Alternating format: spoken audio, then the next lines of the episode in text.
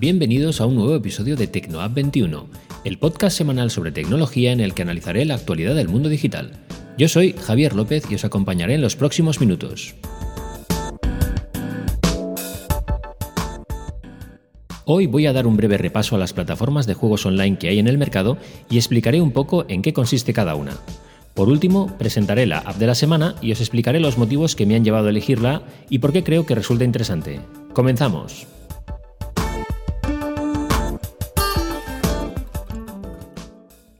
Hoy me voy a meter en un jardín interesante, porque os voy a hablar de las diferentes plataformas de videojuegos online que hay en el mercado. Digo esto porque es un tema complicado de explicar para los profanos y en el que los que controlan de videojuegos me dan mil vueltas, la verdad. Vamos, que no es un episodio nada fácil para mí, ya os lo adelanto. Esto es complicado a todos los niveles. Aún así, creo que el tema es muy muy interesante porque este mundo cada vez tiene más adeptos y además está cambiando a un ritmo vertiginoso. En los dos o tres últimos años, algunas empresas muy potentes como Google y Apple se han metido a competir con unas propuestas muy particulares y diferentes entre sí. Y ahora tenemos un panorama muy diverso que algunos conoceréis de sobra, pero que mucha gente desconoce. De videojuegos ya os hablé en el episodio número 8, publicado a primeros de diciembre del año pasado. Fue además un episodio más extenso de lo normal, en el que hice un repaso a la historia de los videojuegos y que acabó más o menos donde empieza este episodio, en la etapa del juego online en streaming. Bueno, voy a nombrar varias opciones que hay ahora mismo en el mercado y os daré una pequeña descripción de cada una, de en qué consiste, lo que ofrece y los puntos fuertes y débiles de cada una. Quizás no exactamente así, pero en, esencia, en la descripción yo creo que podréis entender un poquito lo bueno y lo malo que tiene. Luego, en función del tipo de jugador que seáis, rápidamente encajaréis con una o con otra propuesta porque mm, son, a mi gusto, sustancialmente diferentes entre sí y están pensadas un poco para enfocarse hacia un tipo de jugador muy concreto. Empiezo por las más conocidas y populares y luego os hablaré de las nuevas que han llegado hace unos poquitos meses y que están cambiando las reglas del juego. La primera y una de las más veteranas es Xbox Live.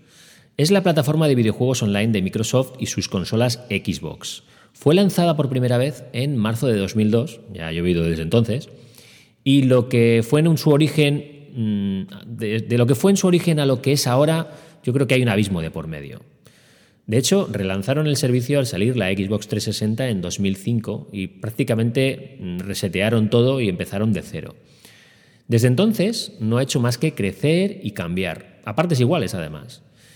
Ya tiene unos 65 mm, millones de usuarios registrados y activos al mes y además, los últimos años está en una tendencia al alza muy positiva porque le permite a Microsoft tener una división rentable en la que desarrollar sus futuras consolas. Porque saben que tienen una masa de usuarios críticos mm, activos muy potente que realmente hace sostenible todo, todo el engranaje que, que han creado alrededor. Xbox Live dio hace relativamente poco el siguiente gran paso en la evolución natural del juego online, ofreciendo un servicio llamado Game Pass, es algo así como el Netflix de los videojuegos, para que nos entendamos. La idea es que por 9,99 euros al mes se pueda jugar a más de 100 juegos. La dinámica es muy sencilla. Si tenemos un Xbox One, podremos darnos de alta, no hace falta ni siquiera que tengamos una cuenta de Xbox Live. Y después podremos descargar los juegos directamente a la consola para jugar, jugar online o jugar offline. No hay límites mientras estemos suscritos. El catálogo de juegos es muy muy extenso y también es, es muy bueno, la verdad. Incluye algunos títulos top muy conocidos como el Gran Theft Auto 5 o The Witcher 3, em, el Pro Evolution Soccer de este año, por ejemplo, el Halo 5, eh, Gears of War 4, bueno, así y un larguísimo etcétera. Pero vamos, me entendéis, son juegos muy muy conocidos. Ya digo que con más de 100 juegos para poder elegir, la oferta es muy superior a lo que podríamos eh, abarcar y a lo que podemos jugar. ¿no? En este sentido, creo que superan incluso la expectativa general de lo que se espera de un, jugador habitual. Eh, lo bueno es que si jugamos mucho, mm, realmente esto nos saldrá barato, porque el coste de los juegos fuera de la suscripción sería muchísimo mayor. Por otro lado, eh, como en toda suscripción, al final el producto no es nuestro, sino que lo estamos alquilando, con lo que si dejamos de pagar la cuota lo perdemos. Como veis, tiene ventajas e inconvenientes. Depende un poco de nosotros valorar si nos compensa o no, eh, porque esto ya es muy subjetivo. Realmente, mm, para unos, eh, pagar 10 euros es una pasada de caro, eh, pagar 10 euros al mes, y para otros, sin embargo, lo verán pues hasta barato, teniendo en cuenta lo que, lo que piden en, en, caja en una tienda por cualquier triple A, ¿no? por cualquier juego triple A. Lo que han hecho desde Microsoft es dar una alternativa válida y funcional a sus millones de suscriptores para poder disfrutar de un catálogo enorme. Con la ventaja añadida de que al tener el juego descargado en la consola, los tiempos de carga, el lag e incluso algunos problemas derivados de la conexión a Internet se solventan fácilmente. Bien ahí por los de Redmond, la verdad. Me parece que aquí han dado en el clavo y que este es el camino correcto para no quedarse atrás. Lo siguiente ya es hacerlo multiplataforma.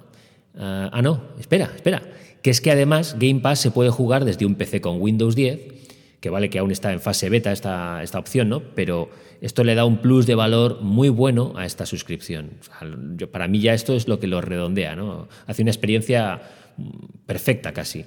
Al final, cuanta más libertad le das al jugador para que disfrute desde cualquier dispositivo, mejor que mejor. Esto al final triunfará solo si los abonados pasan mucho más tiempo conectados y jugando porque no querrán dejar el servicio por nada del mundo. Pasa un poquito ahí también como con Netflix, que si realmente ves mucho Netflix, series, películas y demás, luego al final se te hace casi indispensable en tu día a día. Eh, hay tres opciones de suscripción con diferentes planes de pago. La versión Ultimate, que cuesta 12,99 euros al mes, la versión PC por 4 euros al mes y la versión consola por 9,99. De todas formas, os dejo el link de la web con todos los detalles en las notas del episodio para que vayáis a la web de Microsoft y ahí podáis ver un poquito más la información de esta plataforma en concreto y hay muchísimos más detalles allí que lo explican más claramente. Vamos con la otra gran opción de la vieja guardia, PlayStation y su PS Now. Originalmente, PlayStation tenía un plan gratuito para jugar online que se llamaba PS Plus era un servicio que nació junto a la tercera generación de la Play, la PS3, para abarcar un poco a todos los jugadores y a todos los juegos online de la plataforma. Con el tiempo, ese plan gratuito pasó a ser de pago y a cambio incluía algunos juegos gratis cada mes junto con las opciones de jugar online. Mm, tenía ciertos extras, pero bueno, eh, todavía existe, eh, PS Plus todavía existe como una opción y ahí está. Pero no os voy a hablar exactamente de eso, voy a hablar de PS Now. Hace también relativamente poco eh, han hecho un movimiento muy similar al de Microsoft y han lanzado el servicio de streaming de videojuegos, que este sí que es el PS Now. Si nos, eh, si nos suscribimos a PS Now, eh, lo que tenemos es acceso a, en teoría, según dicen ellos, más de 700 juegos para las consolas, bueno, para las consolas no, mejor dicho, de las consolas PS2, 3 y 4, para poder jugarlo solo en la Play 4, porque esto está disponible en la Play 4. Eh, pero también incluso podemos jugar en un PC con Windows. Una vez que nos suscribimos, podremos descargar los juegos a la consola o jugar en streaming. Como veis un poco, la estrategia es, bastante similar al concepto que tiene Xbox con su Game Pass. También tiene tres planes de precios, pero algo diferentes porque lo que buscan aquí es que nos suscribamos cuanto más tiempo mejor, por lo que ofrecen descuentos en función del pack que elijamos. 9,99 al mes por una suscripción mensual, 25 euros por una suscripción trimestral, lo que abarata el coste del mes a 8,33, y el plan que a mí me parece más, más cañero, que es eh, uno que tienen eh, por tan solo 60 euros, que es una suscripción anual, que deja el coste del mes en solo 5 euros al hacer un pago único para todo el año. 5 euros, por lo que ofrece, me parece un plan de derribo, vamos. En Sony son conscientes de que la competencia aprieta, y mucho, y aunque ahora gozan de una posición privilegiada en el mercado, puesto que es la consola líder y sus cifras de ventas así lo atestiguan, no es que me lo esté inventando yo, prefieren, eh, yo creo que han preferido no pasarse con los precios del tema de las suscripciones en streaming. No son tontos y saben que si se pasan de listos con esto, luego les puede pasar factura a largo plazo porque si te quedas atrás en suscriptores y en jugadores activos, luego los desarrolladores probablemente no tengan tanto interés en desarrollar juegos exclusivos para tu plataforma, eh, vas a perder la venta de consolas, van a bajar la venta de accesorios. Al final hay muchas cosas relacionadas que hay que tener en cuenta cuando se diseña un plan de suscripción para una plataforma online ¿no? de streaming. Al final, el músculo de una plataforma se lo dan el número de jugadores y el dinero que estos están dispuestos a gastarse en consolas, accesorios y juegos. Sony tomó la delantera con la PS3 y desde entonces no han dejado de crecer y crecer. Si antes os hablaba de los 63 millones de usuarios activos de Xbox Live, los 90 millones que tiene PlayStation Network quizás os den una idea de quién manda eh, en esto ahora mismo. De estos, no, todos pagan una cuota de suscripción a PS Now, ni muchísimo menos, pero desde luego son un dato a tener en cuenta cuando las empresas hacen sus cábalas a futuro de a dónde quieren llegar. Para poner un poco las cosas en contexto y en perspectiva, por ejemplo, vamos a coger otra vez hablar de Netflix, ¿no? que cuenta con unos 139 millones de suscriptores a nivel mundial ahora mismo. Pero es que llegar aquí le ha costado años de duro esfuerzo. Sony tiene mucho que exprimir con su PS y lo saben. El problema ahora mismo es que la competencia empieza a apretar fuerte y ante ese empuje de entrada prefieren ofrecer un buen servicio a un precio rompedor. Vamos a por la tercera en discordia, Steam. Aunque es muy popular y cuenta con muchísimos seguidores, la plataforma de videojuegos Steam todavía no tiene el tirón mediático de las otras dos grandes del mercado, y no porque no ofrezca un gran producto, sino porque no tiene detrás a una compañía tan reconocida como lo son Microsoft o Sony. Steam es una plataforma de distribución digital de videojuegos que fue lanzada en septiembre de 2003, ya tiene unos cuantos añitos, y vamos, es que, es que no son nuevos en esto. ¿eh? En realidad mm, son un poco el espejo en el que se han fijado las otras eh, grandes empresas del sector para desarrollar luego sus propias propuestas eh, particulares. Es utilizada tanto por pequeños desarrolladores independientes como mm, por grandes corporaciones de, software para la distribución de videojuegos y mm, material multimedia relacionado. Steam es una plataforma online a la que accedemos vía web desde un PC y jugamos a su inmenso catálogo de juegos exclusivamente en un PC. Esto, claro, evidentemente limita mucho el tipo de jugador al que está enfocado pero no por ello es menos interesante. Tan solo es que está diseñada para unos jugadores más concretos, pero que también son mucho más exigentes. Em, la parte fuerte es que el catálogo de Steam ronda los 30.000 juegos de absolutamente todos los géneros y tipos. Desde grandes títulos a juegos minimalistas, estudios muy reconocidos y desarrolladores independientes. Están un poco todos dentro de un mismo saco. Además de poder comprar juegos para disfrutarlos en streaming eh, o incluso offline, en Steam han creado una plataforma de comunicación entre jugadores muy superior a lo que nos encontramos en las consolas de Sony y Microsoft. Es una especie de red social de jugadores y desarrolladores donde se puede conectar con mucha gente afín y que aporta también un valor añadido. Esto es algo a tener muy en cuenta. No todo es juego, también eh, hay cosas muy relacionadas con el juego que hacen eh, una propuesta más interesante que otra. Aquí no hay una suscripción mensual por un catálogo general, sino una gigantesca tienda para comprar en forma de alquiler casi cualquier eh, título disponible para PC. Quienes hayan jugado a videojuegos en PC entienden la gran diferencia que hay con las consolas en muchos aspectos y para ese nicho de mercado Steam es mm, prácticamente la única opción válida. Llegados a este punto, paso a hablar de las dos nuevas eh, propuestas que hay en este gran circo ahora mismo.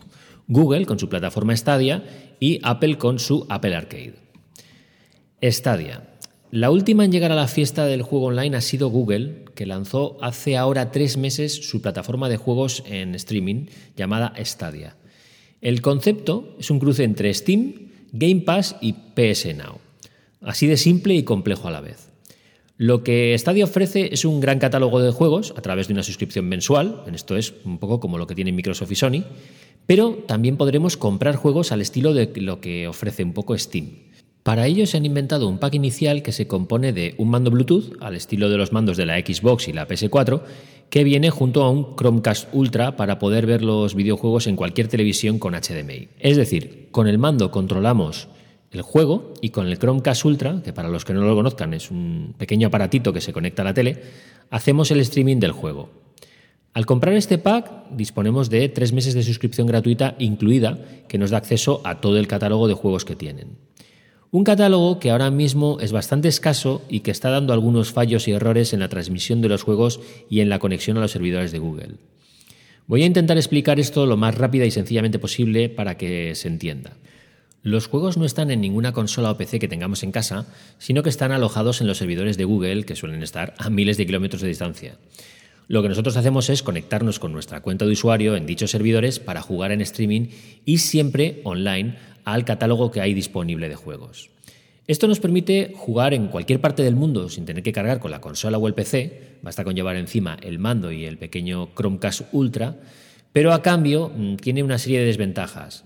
Los problemas que está dando ahora mismo la conexión y el lag que se genera hace que algunos jugadores exigentes pues estén viendo que esto no está tan depurado como tendría que estar. Quizás se ha lanzado mm, un poquito antes de lo que se tendría que haber lanzado, o, puede que no, pero quizás a lo mejor eh, la experiencia de juego no está tan bien definida como lo que mucha gente esperaba. Yo creo que aquí el despliegue del 5G a nivel mundial puede ser el espaldarazo que esta tecnología necesita para despegar, asentarse y sobre todo que la experiencia de juego sea redonda. Desde luego, Google no es una empresa cualquiera y está invirtiendo mucho, mucho dinero y esfuerzo en un proyecto que sin duda se va a quedar en el mercado. Y espera ver si no lo devoran con el paso de los años, que estos son capaces. A mí eh, personalmente me llama mucho la atención cómo está enfocado Stadia y creo que después de que le den un par de vueltas al tema, mm, quizás tengan que limar algunas esperezas del servicio y bueno, tampoco estaría mal que le dieran un rediseño un poco al concepto, Estoy seguro que la plataforma va a despegar y además con fuerza. Lo único que, bueno, habrá que ver si tienen el tiempo suficiente como para que los jugadores sigan ahí, porque con los jugadores tampoco puedes jugar. Eh, hay, que, sacar un producto bastante potente casi de entrada, porque los jugadores son muy exigentes y no es para menos. Eh, la verdad es que esperan algo muy, cañero y muy potente por, una por eh, parte de una empresa tan fuerte como Google. Y por último, voy a mencionar la última de las propuestas que hay y que más me gustan por la empresa que tiene detrás, que es Apple Arcade. No hace falta que os diga lo grande que es Apple desde hace ya unos años ¿no? y cómo sacuden cualquier mercado al que llegan. Han revolucionado el sector del consumo electrónico con cada dispositivo que han lanzado. Han roto récords y lo siguen haciendo y se han ganado una imagen de marca mm, prácticamente casi imposible de igualar. Tienen a una legión de fans que no para de crecer y gastar grandes sumas de dinero en sus productos. Esto no es eh, casualidad, esto pasa por muchos motivos y uno de ellos es porque hacen un gran trabajo. Con esta carta de presentación es difícil que lleguen a un nuevo sector como el de los videojuegos y no presenten algo muy interesante. Y en realidad, bueno, así fue. El año pasado lo presentaron y luego lo lanzaron unos meses después. Se trata de un servicio de suscripción de videojuegos para plataformas móviles mm, que les está dando excelentes resultados de prensa y seguramente de suscriptores. Apple mm, no es muy dada a ofrecer cifras, pero cuando las da, eh, la verdad es que saca pecho. Y estoy seguro de que cuando dé las cifras de Apple Arcade serán impresionantes. Apple Arcade es el servicio de suscripción que tienen y que por 5 euros al mes permite acceder a más de 100 juegos para móviles, tablets, ordenadores e incluso el Apple TV, ¿no? Pero tienen que ser todo productos de la manzana. Esto obliga a que tenemos que jugar sí o sí en un iPhone, en un iPad, eh, en un Mac o como mucho en Apple TV. En una además que sea compatible, porque no valen todos los modelos de iPhone ni de iPad, ni mucho menos de Mac. Pero bueno, eh, entendéis un poco que el concepto de lo que buscan es eh, que a, la gente que tiene sus productos, fidelizarla con un servicio de suscripción de videojuegos muy hecho como a su medida, ¿no? a medida de sus usuarios. El catálogo tiene más de 100 juegos de una calidad excelente mm, para poder jugar online y offline, porque si te lo descargas puedes jugar luego sin conexión a Internet. Lo bueno es que no hay compras añadidas ni hay publicidad y con una única suscripción se puede compartir eh, a través de la opción de en familia con hasta seis personas en muchísimos dispositivos y además todo sincronizado eh, en la nube de una forma, vamos, excelente.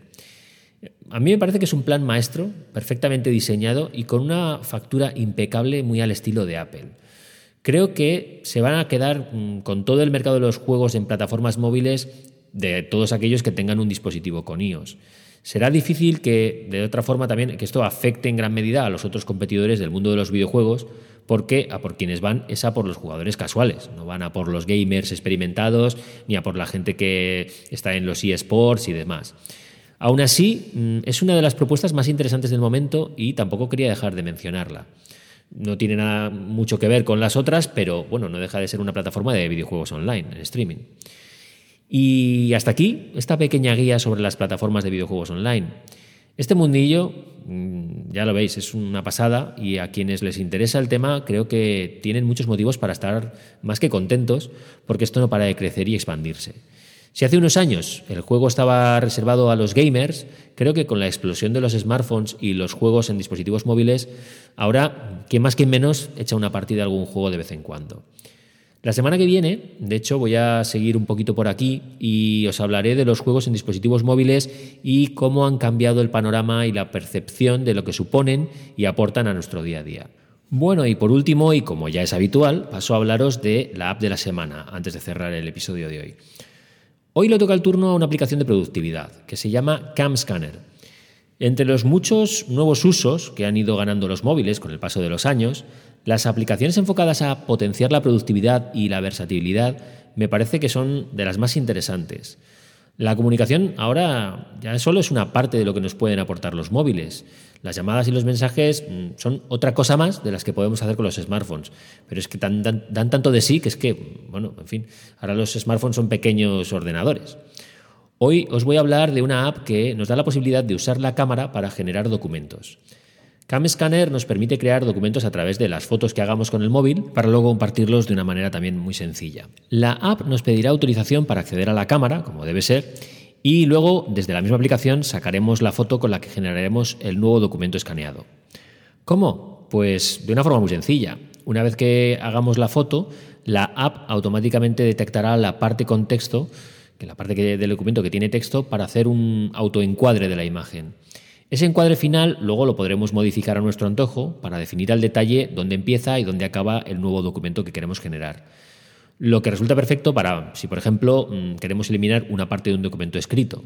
En ese caso, hacemos la foto con el móvil y luego al crear el nuevo documento recortamos la parte que queremos eliminar y, listo.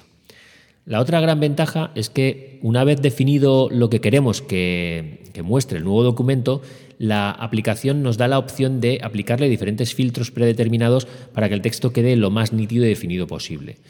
La mejora en este sentido es enorme y yo creo que aquí CamScanner mm, permite casi duplicar un documento, aunque la foto que hayamos tomado no sea muy buena. Por último, eh, pero no menos importante, está la parte en la que compartimos los nuevos documentos escaneados. Desde la aplicación podremos subirlos a alguna de nuestras cuentas en la nube, del tipo Dropbox o Google Drive, o almacenarlos en la propia nube que ofrece CamScanner. En los stores de Google y Apple eh, hay muchas buenas apps para escanear documentos, pero creo que esta tiene un punto de ventaja diferencial respecto al resto por su sencillez de uso y sobre todo por los buenos resultados que da. El punto negativo, y que no quiero dejar de mencionar, es que el verano pasado se destapó una gran polémica alrededor de esta aplicación porque se descubrió que la app había permitido alojar malware que digamos que mm, permitía o daba la posibilidad de que mm, se infectaran los móviles con algunos tipos de virus eh, a través de la publicidad que había en la app. Eh, inmediatamente la aplicación salió de la tienda de los stores de Google y Apple y el error fue subsanado poco tiempo después. Pero mm, imaginaos, ¿no? La desconfianza que ha generado en la gente es enorme y esto ha dañado muchísimo la imagen de esta aplicación. Que por otro lado, además es que había sido descargada más de 100 millones de veces, es decir, que era tremendamente popular. Pero claro, es que este escándalo le ha dejado a mucha gente con, un mal sabor de boca y con la idea de que la, aplicación no era de fiar. Eh, aún así, yo creo que la aplicación como tal es una pasada y que realmente hace muy bien lo que promete. Y también creo que llegados a este punto han subsanado del todo eh, los fallos del pasado. Eh, pero eso no quita para que este, este, tipo de cosas y de datos haya que tenerlos muy en cuenta antes de descargar una aplicación. Yo lo que no voy a hacer es recomendaros una aplicación sin contaros lo más relevante sobre ella y entre las cosas más relevantes está este fallo de seguridad que hubo hace unos meses. También os digo que yo la tengo, la uso y que me parece que es de fiar y que funciona tremendamente bien. De, eso, de hecho, por eso es la elegida de esta semana. Como de costumbre, en la web de TecnoA21 tenéis un artículo con todos los detalles de la aplicación, las capturas de pantalla y los links para descargarla. Si os interesa el tema, pasaos por la web y le echáis un ojo. Bueno, y hasta aquí el episodio de esta semana. Os recuerdo que en la web tecnoa21.com podréis leer un montón de noticias y que también hay guías, tutoriales, video reviews y diferentes secciones temáticas para estar informados de todo lo relacionado con la tecnología. Espero vuestros comentarios y feedback en las redes y en la web. Será un placer saber de vosotros. También os agradecería que dejarais una reseña en Apple Podcast porque para los podcasters que estamos empezando es muy importante para posicionarnos y también porque lo que allí expongáis les servirá de guía a los nuevos posibles oyentes. Un minuto de vuestro tiempo supone una gran recompensa para mí. El podcast de Tecno 21 lo tendréis disponible cada sábado por la mañana en las principales plataformas iVoox, Spotify y Apple Podcast. Sin más, me despido. Nos vemos la semana que viene. Un cordial saludo.